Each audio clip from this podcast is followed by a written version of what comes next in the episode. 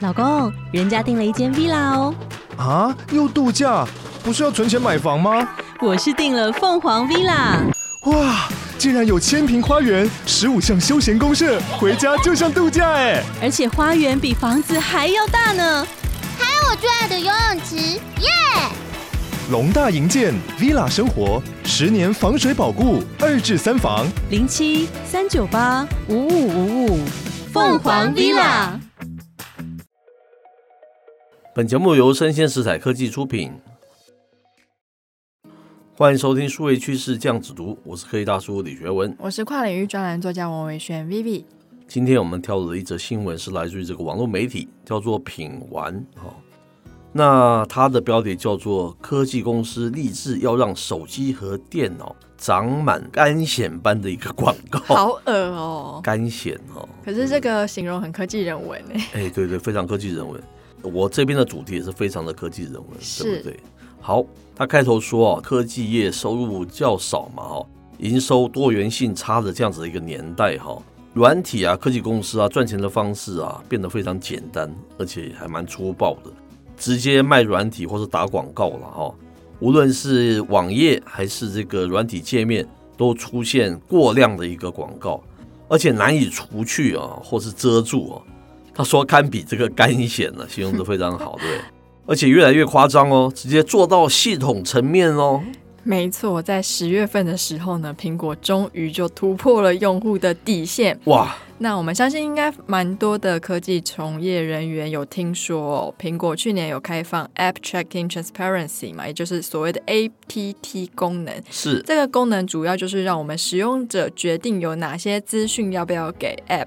要不要让他们存取。那这样子的功能呢，就封住了像是 Facebook 啊、Snap 等大批的科技公司跟广告代理商的活路。他们都重伤嘛，对不对？ 没错，那在这个 ATT 政策的同期，苹果它也疯狂的推动了 App Store 排名最佳化和推荐 App 的广告。是自肥是不是？是，那就在今年的十月底哦，有一批博弈类的 App 广告突然席卷了 App Store，、嗯哼，大量的开发者就发现喽，在自己的 App 页面下方会出现的“你也许会喜欢”这个位置，常常会出现赌场、博彩 App 等等的这些博弈游戏类的广告。是 最离谱的是，帮忙戒赌的 App 下方都会出现博弈 App 的广告。对，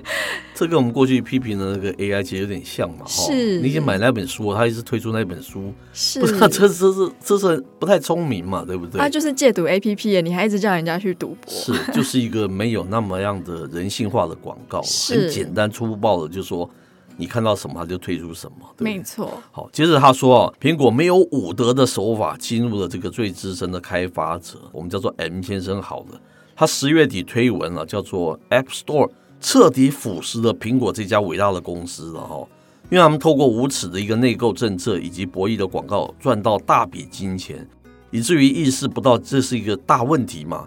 一天之后啊，苹果就裁撤了所有这个博弈 App 的广告，但是哦，他们还是没有明确表示会停多久。也没有修改它任何的广告的政策了。那跟苹果公司打对台的另外一位就是微软嘛，是所以系统层面放广告，目前来说呢，微软还是第一名的。哦，始作俑者那就在前一阵子呢，微软产品的爱好者 A 先生，他在最新的 Windows 十一 Insider 测试版里面发现了新广告。是广告呢是出现在 Windows 十一使用者绘画弹出功能表，哎，对这个要解释一下，就是我们有时候常按住，就是你的滑鼠滑到一个地方，你不动的话就会跳出一个对话框，一个框框告诉你说这个是什么东哦哎这西。就是使用者绘画这样子的一个框。是，那它算是蛮常使用的系统级的功能表嘛？是使用者如果想要修改账户资讯、登出或锁定电脑，都经常开启。是，这就是非常典型的 call to action 哈、这样子一个按钮嘛，就是你好像把它当成是他要你去执行哈、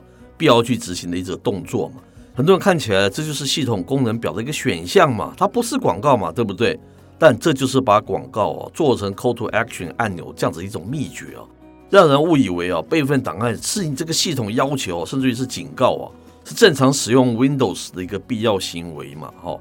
微软甚至于还增加这个未读的红点哦，毫不掩饰的利用红点焦虑这样子的意图嘛。他在上面打一个这个红点，就会很紧张，你就会想要去执行它嘛。其实它只是要卖它一个 OneDrive 一个会员啊，增加它的会员使用啊是，那这位 A 先生他也点出了微软这种有欺骗性的广告设计是乞讨点 击。 是它目的呢，就是要尽量增加 OneDrive 的 KPI。那大家都知道，OneDrive 是微软自己旗下的一个云端嘛云，端储存，对，是。但是更令人惊讶的是，这次的微软它并不是心血来潮就随便插入 OneDrive 的广告哦，哦，而是下定决心了，这个地方以后就是固定的广告位 了，是它还不像那个苹果还会撤下，对会不对？换来换去的对，。它根本就是要放在上面，它不愿意改变。是，那除了用 OneDrive 召唤广告之外，A 先生他也发现微软有增加别的功能，像是欺骗使用者注册微软账户的广告，伪装成填写用户档案的召唤钮哦，。 是是是，你就赶快去填写，对不对？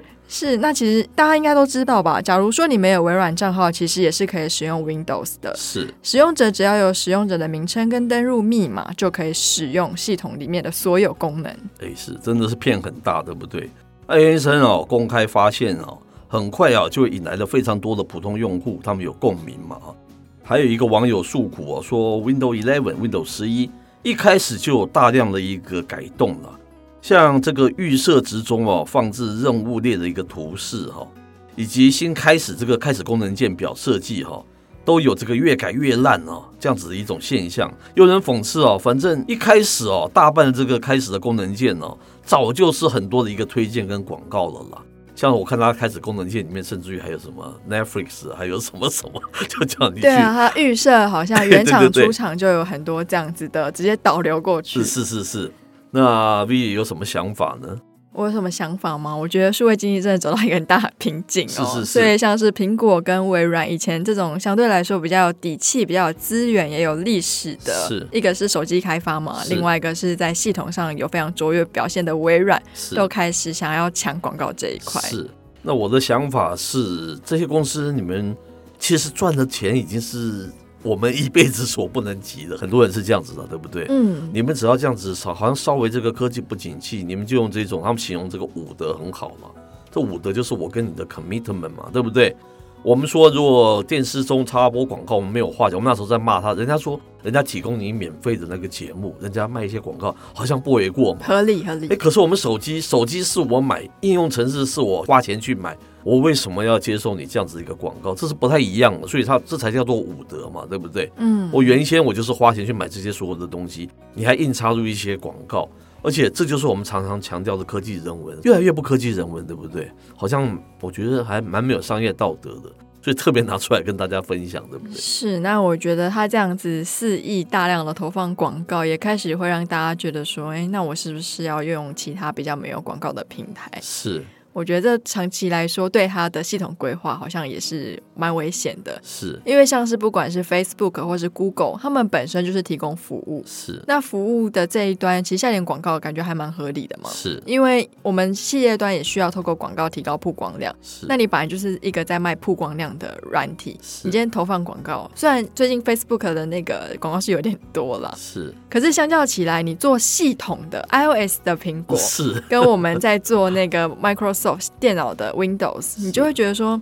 这样真的对吗？是而且像我灌那个 Office 啊，它都会第一个要储存到的地方都是 Microsoft 的云端硬碟，是所以我一开始就是傻傻的就传到 OneDrive 里面之 后，我就常常找不到我的档案，是是哎后来才发现，哦，它就把预设储存的地方都是丢到它的云端去了，是所以一不留神，档案就通通都找不到了。是。如果说选另外一个平台就比较好，这件事情我是比较悲观的。我觉得天下乌鸦一般黑，对不对？是，他们大概都都差不多是这样子，对不对？只能期待我们数位经济赶快迎来一个新曙光，让大家赶快去攻占那个新的数位经济处女地，让我们原来的这个算是岛屿嘛，可以是开心平静一点。是，那呃今天的内容播到这边告一段落。我是科技大叔李学文，我是跨领域专栏作家王伟轩 Vivi，我们下回见喽，拜拜。